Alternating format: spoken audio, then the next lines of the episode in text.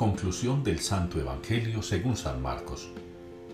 Y les dijo, Id al mundo entero y proclamad el Evangelio a toda la creación.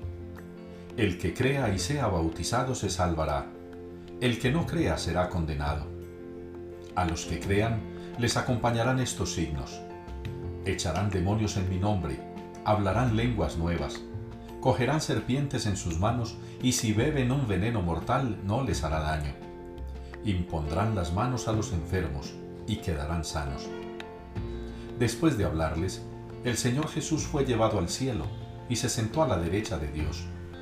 Ellos se fueron a predicar por todas partes y el Señor cooperaba confirmando la palabra con las señales que los acompañaban.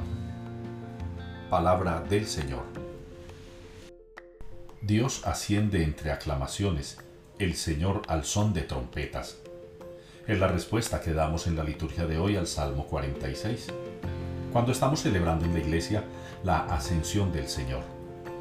El Señor Jesucristo se dispone a regresar al Padre, de hecho lo hace, y como cabeza de la iglesia, de la cual nosotros somos su cuerpo místico, ha entrado al reino celestial y espera que nosotros, su cuerpo, lleguemos también allí.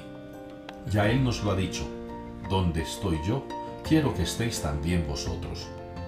Qué bueno glorificar al Señor, qué bueno aclamarlo, qué bueno rendirle culto y adoración, qué bueno llenarnos de alegría, llenarnos de esperanza en la resurrección futura, en la vida eterna, en el cumplimiento de las promesas que Jesucristo nos ha hecho, promesas venidas también del Padre, que quiere lo mejor para nosotros, porque le hemos conocido, hemos creído en Él, nos hemos dejado amar y lo hemos amado.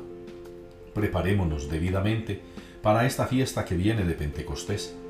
Habiendo visto subir al Señor al cielo, veremos también cómo viene a nosotros el Espíritu Santo.